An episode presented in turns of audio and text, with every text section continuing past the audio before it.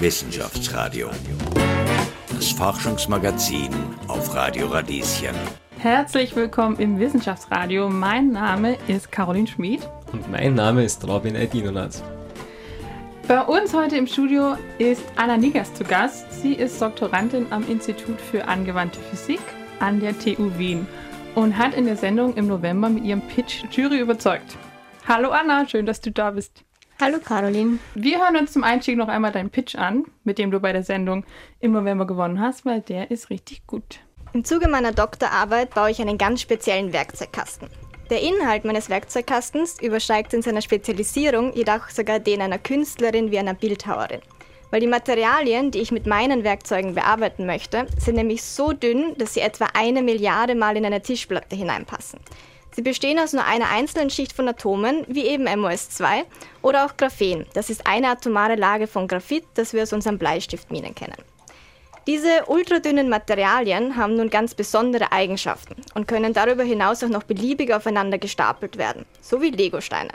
Und dadurch kann man ganz gezielt ihre besonderen Eigenschaften kombinieren, sodass sie sich dann perfekt für Anwendungen, zum Beispiel für elektronische Bauteile oder auch Solarzellen eignen. Herausfordernd ist dann aber, wie man diese gestapelten künstlichen Festkörper präzise bearbeiten kann. Und da stelle ich mir unter anderem die Frage, wie kann ich in einem so dünnen Material, das nur aus je einer Schicht MOS2 und Graphen besteht, in einer Schicht ein Loch erzeugen, sodass die zweite unversehrt bleibt. Und genau das schaffen wir mit einem unserer Werkzeuge, nämlich mit hochgeladenen Ionen. Das sind Atome, denen so viele Elektronen fehlen, dass sie sehr stark positiv geladen sind. Und damit können wir jetzt nur im MOS2 Löcher erzeugen und das Graphen darunter bleibt unversehrt. Genau wie wenn eine Bildhauerin den Holzmeißel ansetzt und an einer Stelle nur die oberste Schicht Holz von ihrer Figur schlägt. Kein Wunder, dass du gewonnen hast, Anna. Das war ein sehr, sehr guter Pitch. Das Schöne ist jetzt, dass wir die ganze Zeit haben, um in dein Doktorarbeit-Thema einzusteigen und einzutauchen. Wir müssen aber ganz von vorne anfangen. Im Gegensatz zu meinem Kollegen Robin, der einen Bachelor in Physik in der Tasche hat, ist mein Physikwissen beschränkt. Du hast in deinem Pitch erzählt, dass du sehr dünnes Material bearbeiten möchtest oder bearbeitest. Und zwar mit Hilfe von Ionen. Was ist denn ein Ion, Anna?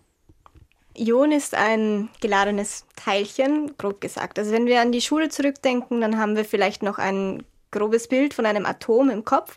Und zwar gibt es einen positiv geladenen Kern und darum herum schwirren also negativ geladene Teilchen, sogenannte Elektronen. Und im Normalzustand, sage ich mal, haben wir genau gleich viele positive Ladungen im Kern wie negative Ladungen, Elektronen drumherum. Das heißt, es gleicht sich aus, es ist neutral. Wenn man nun einzelne Elektronen wegnimmt oder gegebenenfalls auch dazu nimmt, dann ist dieses Gleichgewicht gestört und es bleibt eine Ladung übrig. Und in meinem Fall fehlen einfach sehr viele Elektronen bei diesem Atom, sodass schlussendlich mehr positive Ladung als negative da ist und ich habe ein positiv geladenes Ion. Und wie kannst du die im Labor erzeugen?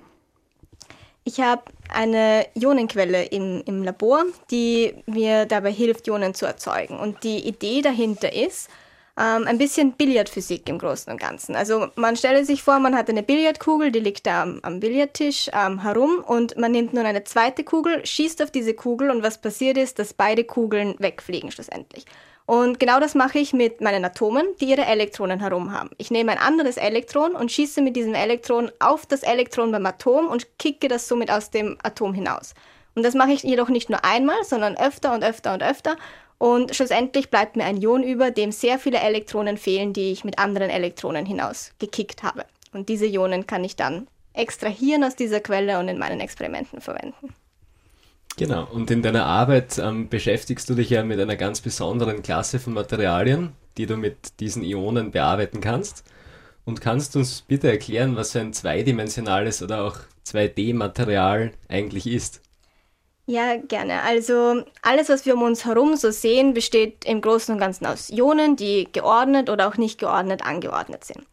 Die meisten Sachen kennen wir jedoch in, in drei Dimensionen, somit haben sie eine Länge, eine Breite und eine Höhe.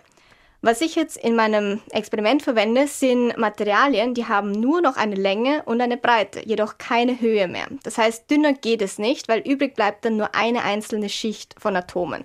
Und halbe Schichten von Atomen gibt es einfach schwer. Somit das ist das dünnste Material, das wir erzeugen können und befinden uns somit nur in zwei Dimensionen. Deswegen spricht man auch von 2D-Materialien. Und welche Anwendungen finden solche 2D-Materialien? Das ist noch ein bisschen schwierig, muss man ähm, dazu sagen, weil man muss sich immer im, im Kopf behalten, dass 2D-Materialien erst vor gut 15 Jahren wirklich entdeckt worden sind. Also es hat sogar davor eine Zeit gegeben, wo theoretische Vorhersagen da waren, dass sie überhaupt nicht stabil existieren können. Das heißt, die wurden dann erst vor ungefähr 15 Jahren entdeckt, dass es sie überhaupt stabil gibt. Und dann ist man eigentlich noch jetzt in dem Stadium, wo man versucht zu lernen, wie, wie stellt man diese Materialien her, vor allem wie stellt man sie großflächig her, weil für jede Anwendung braucht man sie halt nicht nur auf, auf ganz, ganz, ganz kleiner Skala, sondern wirklich in, im größeren Maß. Da ist man dabei, man muss auch erst verstehen, wie man damit umgeht, wie man sie bearbeiten kann, was sie können. Somit sind die Anwendungen eher noch in den, in den Kinderschuhen, würde ich mal sagen.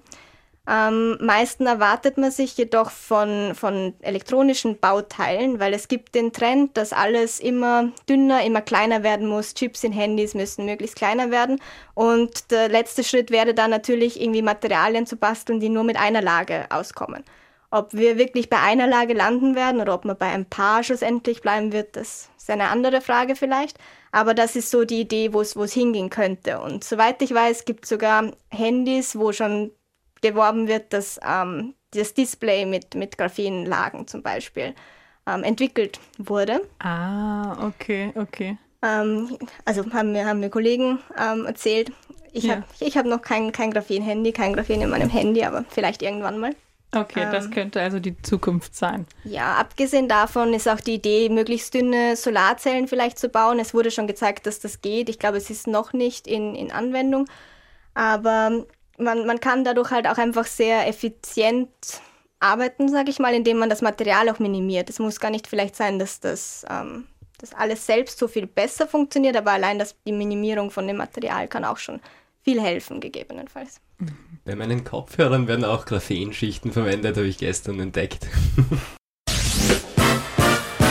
Wissenschaftsradio, das Forschungsmagazin. Jeden Dienstag von 10 bis 11 alle Infos unter radio-radieschen.at. So, also mit diesen hochgeladenen Ionen bist du jetzt in der Lage, eben diese atomaren Schichten von so einem 2D-Material zu bearbeiten. Und kannst du uns näher erklären, wie dieses Verfahren dann funktioniert? Gerne. Also meine hochgeladenen Ionen haben, sage ich mal, eine besondere Eigenschaft. Ihnen fehlen so viele Elektronen, was zur Folge hat, dass sie eine sehr große potenzielle Energie haben. Diese potenzielle Energie kann man sich vorstellen wie ein sehr großes Verlangen von den Ionen, dass sie sich ihre Elektronen wieder zurückholen wollen. Und genau das machen sie auch, wenn sie sich jetzt einem Material nähern. Sie, sie kommen dem Material näher und ziehen sich ganz viele Elektronen aus diesem Material heraus. Was dann im Material selber passiert ist, die Elektronen fehlen plötzlich. Das heißt, dort ist jetzt weniger negative Ladung da, dafür sehr viel positive. Und was passiert, wenn zwei positive Ladungen nebeneinander sind, hat man vielleicht auch noch aus der Schule im Kopf oder einfach von zwei Magneten, die stoßen sich ab, die wollen auseinander und dann kommt zu einer Art Explosion von den restlichen ähm, positiven Ladungen und diese erzeugen dann ein Loch in einer Schicht. Mhm, doch, ja, ich verstehe es. Wovon hängt es denn ab, ob eine Ione in der Lage ist, atomare Schichten des 2D-Materials bearbeiten zu können?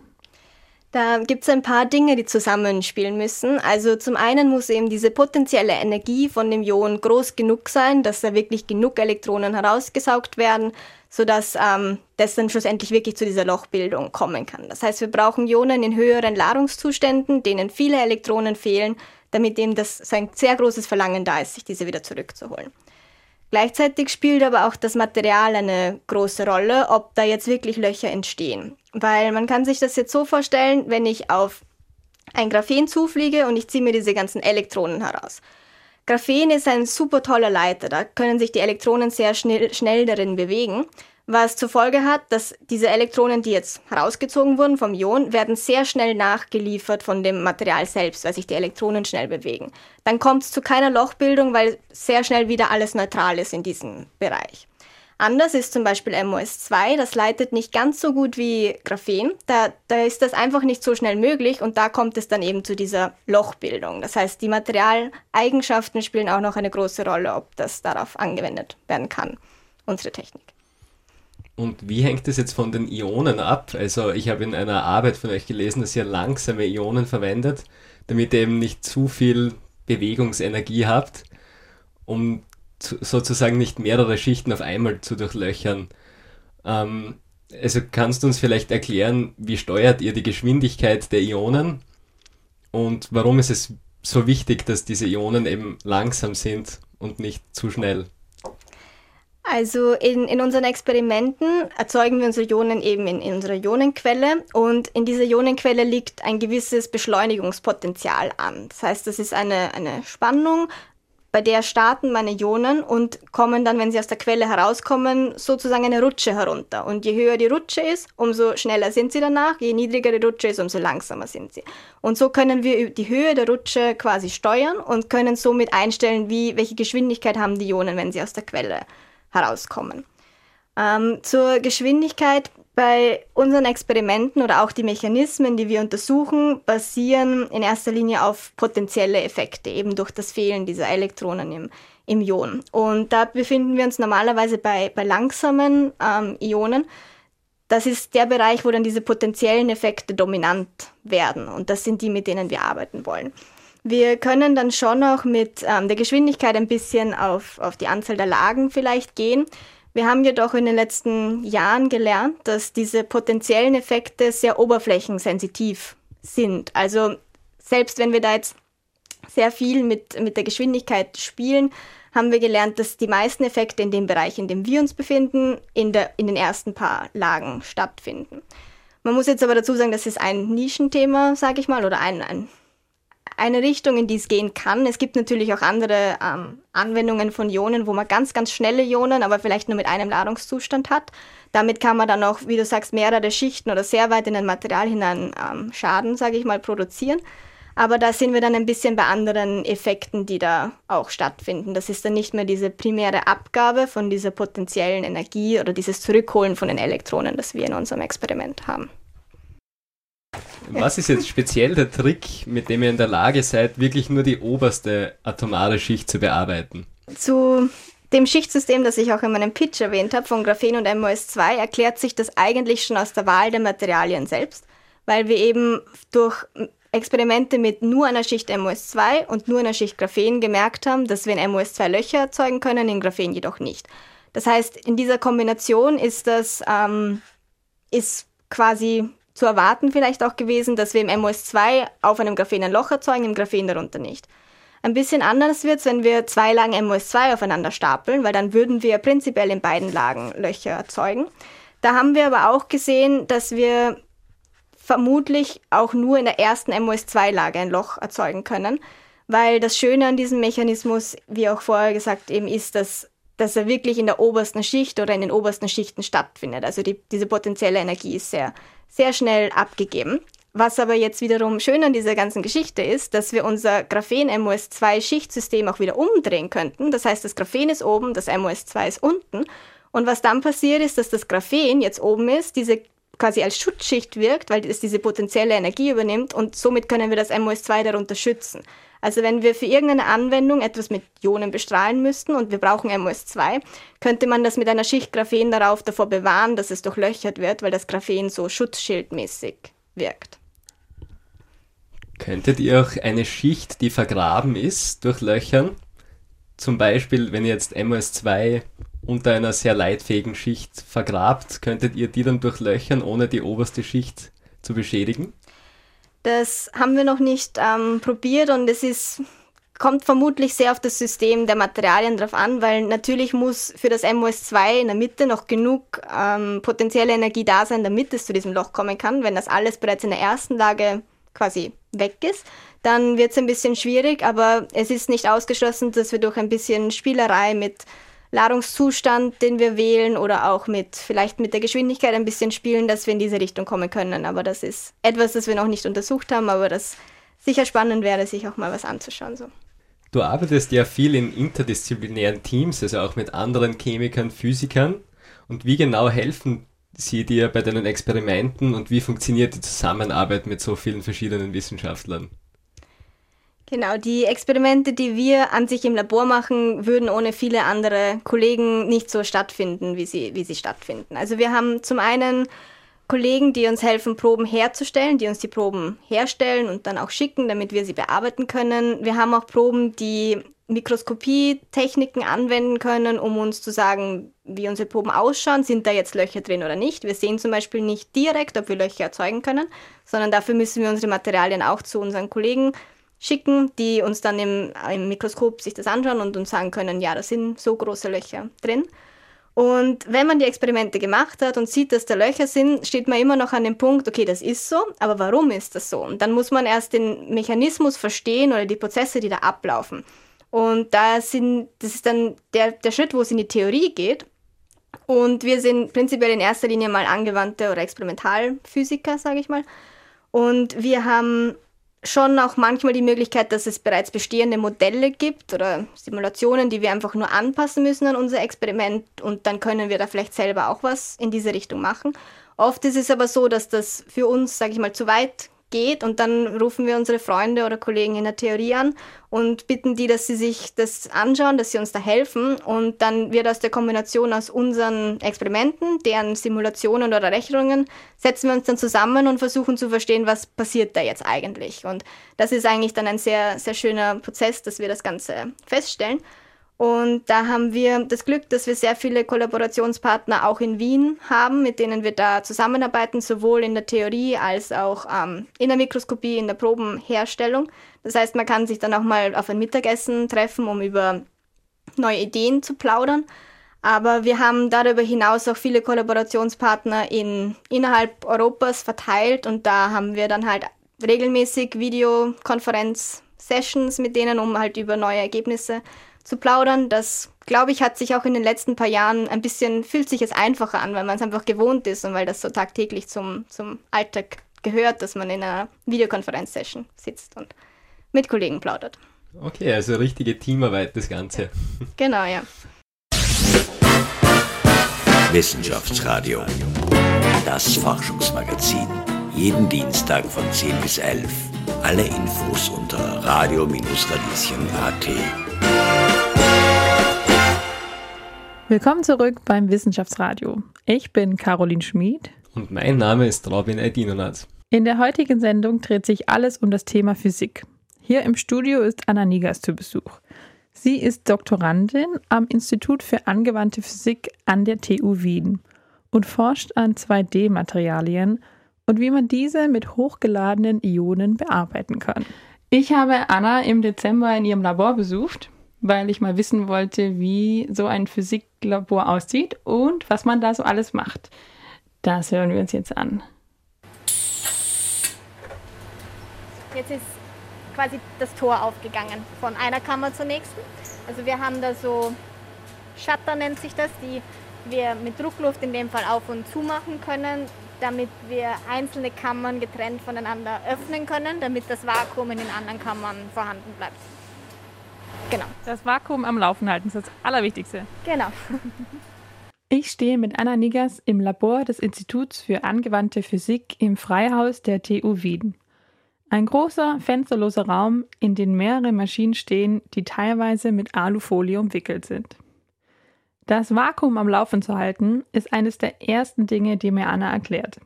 Denn einer meiner ersten Fragen im Labor war, warum ist es denn hier so laut? Brauchen, um unsere Versuche durchführen zu können, eben ein recht gutes Vakuum in unseren Kammern. Und dafür gibt es Pumpen, die, das, ähm, die uns helfen, dieses Vakuum zu erzeugen. Und die haben als Beigeschmack leider, dass sie relativ laut sein können. Das heißt, man hat immer ein gewisses Brummen durch Pumpen, wenn man im, im Labor sitzt. Richard Wilhelm ist Assistenzprofessor am Institut für angewandte Physik an der TU Wien und Annas Projektleiter und Betreuer. Er erklärt mir, was hier im Labor passiert. Wir untersuchen die Wechselwirkung von Ionen mit Oberflächen, also sozusagen, wenn ein geladenes Ion, ein geladenes Atom mit den Atomen einer Oberfläche eines Festkörpers wechselwirkt, was da so für ganz grundlegende Prozesse entstehen und äh, wie man damit dann auch Materialien verändern kann. Und warum braucht man dann für solche Versuche ein Vakuum? Genau, also wir untersuchen Ionen ähm, und das sind geladene Teilchen. Das ist zum Beispiel ein Atom, denen Elektronen fehlen. Und was dieses ähm, Ion will, ist, es möchte wieder ein Atom werden, es möchte wieder möglichst neutral werden.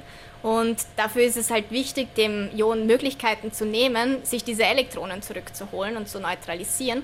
Und das funktioniert im, im besten Fall, wenn nicht so viele Teilchen drumherum schwirren, wo es diese Elektronen sich auch wiederholen kann. Und genau deswegen haben wir auch ein Vakuum, dass unsere Ionen wirklich mit dem Material als Ionen wechselwirken und auch danach noch, ähm, noch Ionen bleiben können. Die Geräte und Maschinen an Annas Arbeitsplatz erzeugen im ersten Schritt also Ionen. Gaseinlass ist der erste Schritt, um, um Ionen zu erzeugen. Der, der Prozess, den wir verwenden, um, um Ionen zu erzeugen, ist, wir haben ein Gas, in meinem Fall ist das Xenongas, und auf das schießen wir einen Elektronenstrahl. Und was passiert, wenn ein Elektron auf ein Atom fällt, ist, es kann ein Elektron aus dem Atom kicken und so ein Ion erzeugen. Einfach nur Ionen reichen Anna aber noch nicht. Für ihre Forschung benötigt sie sehr hochgeladene Ionen, also Ionen, denen sehr viele Elektronen fehlen. Je mehr Elektronen fehlen, umso stärker positiv geladen sie sind, umso mehr potenzielle Energie nennt sich das, haben sie dann. Diese potenzielle Energie verursacht Effekte in dieser Wechselwirkung mit, mit dem Material und das ist genau das, worauf wir uns spezialisieren wollen quasi. Also wir wollen uns ein Regime anschauen, wo wir sehr viel potenzielle Energie haben, um zu verstehen, was diese für Effekte mit dem Material macht. Und deswegen bewegen wir uns halt bei diesen hohen Ladungszuständen. Läuft denn eigentlich jeder Versuch gleich ab oder sagst du, bei dem möchte ich jetzt dort und dort ein Loch schießen oder da möchte ich drei Löcher schießen oder schieße ich einfach mal drauf los? Ich schieße einfach mal drauf los. Also wir können jetzt nicht gezielt sagen, wir möchten dort ein Loch schießen. Wir können den Ionenstrahl auf eine gewisse Größe einstellen, da reden wir über Millimeter. Und in diesem Bereich auf der Probe werden wir dann Löcher erzeugen. Aber wir können jetzt den Ort nicht gezielt ähm, festlegen, dafür bräuchte man andere Techniken, sage ich mal. Ist das eigentlich sehr kostenintensiv? Ja, also ich, die Stromrechnung von der TU möchte ich nicht unbedingt sehen. Ähm, das ist schon hat schon ordentlich Leistung, auch was wir da brauchen. Ja. Es muss also dafür gesorgt sein, dass sich jeder wohlfühlt und alle genau die Umgebung haben, die sie brauchen. Genau, ja. Also ganz schön empfindliche Haustiere, die du da hast. Ja, genau, ja. manchmal fühlt es sich wirklich so an. Es haben auch all unsere Experimente haben Namen. Ähm, das heißt. Ah, wirklich? Welche denn? Also die Anlage hier heißt Nils es hat, ähm, steht als Abkürzung für Neutrals and Ion Energy Loss Spectrometer. Hat natürlich alles seine Bedeutung. Meine Quelle heißt Lise oder Elise. Je nachdem, ob sie sich ob sie brav ist oder nicht. Anfänglich hat sie ein bisschen gezickt, aber mittlerweile muss ich sie loben. Mittlerweile ist sie sehr brav. Auf meine Frage, ob die Physik eine schwierige Liebhaberin ist, antwortet Richard Wilhelm mit einem klaren Nein, weil die Physik ganz klar ist. Also es ist nicht vielleicht wie in manchen anderen Liebesbeziehungen, wo es nicht ganz klar ist, wie der Hase läuft, sage ich mal so, ist es in der Physik halt ganz, ganz klar, aber ein bisschen versteckt. Das heißt, man muss schon sozusagen nachgucken, nachfragen, nachschauen, immer wieder am Ball bleiben, aber äh, es, es wandelt sich nichts. Ja? Es ist ganz eindeutig, wenn man mal ein Ergebnis gefunden hat in der Physik, dann ist das so. Punkt. Und das ist schon auch viel wert. Mittlerweile sitzen Anna und ich vor ihrem Rechner, der mit den Maschinen ihres Experiments verbunden ist und bereiten alles für einen Versuch vor. Am Bildschirm kann man schon ein animiertes Muster aus blauen und grünen Punkten sehen. Später wird man da den Ionenstrahl in Gelb und Orange erkennen können. Ich finde es immer sehr schön, weil man sehr viel interpretieren kann. Also mein Strahl ist nicht immer schön rund, sondern hat manchmal Formen und dann kann man rein interpretieren und jeder sieht was anderes. Da lernt man viel über die Leute, die hier sitzen. Quasi ein Rorschach-Test. Das ist schon ganz nett. Muss ich aufpassen, was ich gleich sage. Physik kann also auch schön und unterhaltsam sein. Um einen Doktor in Physik zu erlangen, braucht es aber vor allem die richtige Motivation, wie mir Professor Wilhelm erklärt die Grundvoraussetzung für jemanden ist wirklich die Motivation mitzubringen, das gerne machen zu wollen und auch das wissenschaftliche Thema interessant zu finden und das auch verstehen zu wollen. Ja, das ist ganz, ganz, ganz wichtig, glaube ich, als Grundvoraussetzung. Und dann natürlich geht es auch ein bisschen um die fachliche Qualifikation. Aber da bin ich schon der Meinung, dass man das sich immer auch einarbeiten kann in jedes Thema. Das ist also durchaus, wenn jemand naturwissenschaftlich begabt ist, sage ich mal, und ein entsprechendes Studium, das muss jetzt nicht die Physik sein, anderes naturwissenschaftliches, technisches Fach studiert hat, dann ist er durchaus qualifiziert äh, auch für eine äh, Promotion bei uns. Aber wie gesagt, die Motivation und das Wollen ist ganz, ganz wichtig. Bei Anna Niggers sieht er da aber keinerlei Probleme. Die Anna Niggers ist sicher eine ganz talentierte junge Physikerin und ich denke auch, sie wird auch eine, eine tolle Karriere noch vor sich haben. Also bin ich, bin ich ganz, ganz fest davon überzeugt. Als Anna einen Ionenstrahl an ihrem Computer erzeugt hat, sieht sie einen halben Engel und ich einen Pelikan. Was das jetzt genau über uns aussagt, ist jeder und jedem selbst überlassen. Anna, du hast mir gerade erklärt, als das Lied lief, dass es noch einen anderen Grund gibt, warum ihr ein Vakuum im Labor habt, was ich vergessen habe, mit reinzunehmen. Welcher denn? Ja, genau. Also wir, wir haben, wie, wie gesagt, wir arbeiten mit sehr dünnen Materialien, die eben nur aus einer Schicht Atomen besteht. Und dafür ist auch wichtig, dass diese Materialien möglichst sauber sind.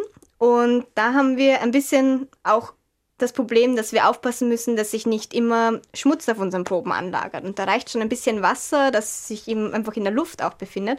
Und dafür, das ist ein, ein weiterer Grund, warum wir auch bei möglichst gutem Vakuum ähm, arbeiten müssen, damit sich nicht so schnell wieder Schmutz auf unserer Probe anlagert, damit wir wirklich eine gewisse Zeit lang eine schöne Probe haben, mit der wir arbeiten können. Also wir, wir putzen sie dann natürlich auch regelmäßig im Vakuum, weil sie trotzdem schmutzig wird.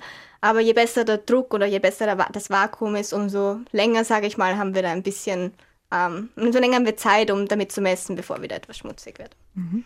Empfindliche Haustiere hast du da. Genau, ja. Wie putzt man denn so Atemare-Schichten? da da gibt es ein paar ähm, Möglichkeiten. Was wir im Normalfall machen, ist, wir heizen das Ganze. Und okay. der, der, Schmutz liegt dann auch oft ähm, eventuell nur, sag ich mal, lose drauf und ähm, geht, geht dann weg. Oder er clustert sich auch manchmal zusammen zu, zu dicken Schmutzstellen, mit denen ich auch arbeiten kann. Also ich habe gewisse Techniken, um zu schauen, wie dick das Material ist, durch das man jung gegangen ist und auch danach zu filtern und sagen, mich interessiert wirklich nur das, wo es dünn war.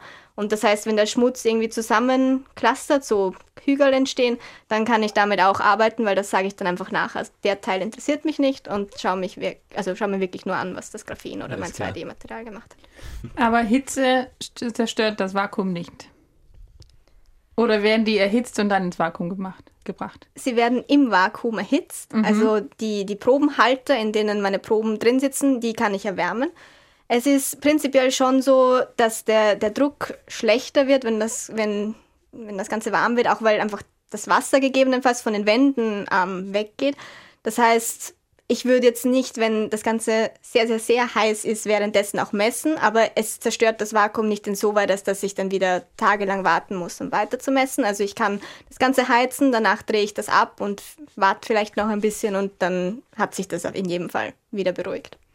Wie sind eure Proben befestigt in den ähm, Probenhalterungen? Also unsere Proben sind an sich auf, auf einem gewissen Gitter. Wir haben nicht einfach nur ein 2D-Material, weil das, das, sehen wir auch gar nicht mit, mit freiem Auge. Das heißt, wir verwenden dünne Gitter, die haben ungefähr 3 mm Durchmesser. Die verwendet man auch in der Mikroskopie gerne. Die sind dann relativ leicht mit Pinzetten anzugreifen, sind rund und ähm, wir haben dann eine Metallplatte, in der wir so eine Einkerbung, also ein Loch mit einer Einkerbung auch noch drumherum, da fällt quasi das, das Material hinein. Und dann haben wir einen zweiten Teil, den wir von oben drauf pressen, damit das wirklich zwischen zwei Teilen eingespannt ist. Beide haben in der Mitte ein Loch, wo wir dann durchschießen und das wird zusammengeschraubt und so hängt das in unserer Kammer. Alles klar. Ähm, wie ist eigentlich der Forschungsprozess abgelaufen, bis ihr das Verfahren zu dieser Präzision gebracht habt, die, die ihr jetzt erreichen könnt? Das ähm, ist eigentlich ein recht langer Prozess gewesen, würde ich sagen, und ist ein, in gewisser Hinsicht ein Paradebeispiel für die Grundlagenforschung, was das ist, was wir ja betreiben. Also das Ganze hat eigentlich schon vor, vor mehreren zehn Jahren, sage ich mal, begonnen mit der Frage, was passiert, wenn so ein hochgeladenes Ion in einen Festkörper reingeht? Wie holt sich das die Elektronen zurück? Was passiert daraus mit dem Material? Das waren so die, die ersten Experimente, die da gemacht worden sind. Und mit der Entdeckung von 2D-Materialien gab es dann halt die Möglichkeit, sich sozusagen eine Einheit von einem Festkörper anzuschauen, weil eine Lage von einem Material ist einfach die, die erste Schicht, der erste Schritt. Und das heißt, dann haben wir uns 2D-Materialien angeschaut. Und dann ist eine Vielzahl an 2D-Materialien aufgekommen. Dann haben wir eben Graphen angeschaut, haben MOS2 angeschaut und haben gemerkt, okay, einmal haben wir Löcher, einmal haben wir keine Löcher. Und dann fragt man sich halt, wofür könnte man das nützen, wenn Materialien so unterschiedlich auf das reagieren, was unsere Ionen da mit ihnen machen. Und da kam dann auch mal die Idee, na, was passiert, wenn wir die Materialien aufeinander kleben quasi. Passiert dann, ist es das Gleiche, ist das anders? Und so haben wir dann gemerkt, dass wenn wir dieses Schichtsystem anschauen, dass wir wirklich eben nur die erste Schicht da auch ähm, wirklich durchlöchern können und die zweite bleibt ganz. Wissenschaftsradio, das Forschungsmagazin. Jeden Dienstag von 10 bis 11. Alle Infos unter radio-radieschen.at. Willkommen zurück beim Wissenschaftsradio. Ich bin Caroline Schmid. Und mein Name ist Robin Aydinonat. Anna Nigers ist bei uns im Studio zu Gast und hat uns schon viel über ihre Doktorarbeit am Institut für angewandte Physik an der TU Wien erklärt. Mich interessiert jetzt aber, warum hast du dich nach der Matura entschieden, Physik zu studieren? Mir hat in der Schule oder wir haben in der Schule auch naturwissenschaftliche Fächer prinzipiell immer schon, schon gut gefallen. Ich habe mir auch immer in, in Mathematik relativ leicht getan oder auch in, in Physik. Und es hat mir auch immer Spaß gemacht, an Problemen zu tüfteln, sage ich mal, wo nicht von Anfang an klar war, in welche Richtung das geht, weil man dann einfach sich verschiedene Sachen überlegt und es immer ein schönes Gefühl war, schlussendlich dann auf ein Ergebnis zu kommen, wenn man wirklich an ein Ziel kommt. Also ich war auch in meiner Schule im Mathe-Olympiade-Kurs, das hat mir auch ein bisschen in diese Richtung geholfen, weil es mir einfach auch gezeigt hat, man hat manchmal Probleme vor sich, wo nicht die Antwort sofort klar ist. Und allein dieser, dieser Weg, dass man dann ein bisschen herumüberlegt, um zu einem Ziel zu kommen, hat mir mal schon von Anfang an Spaß gemacht.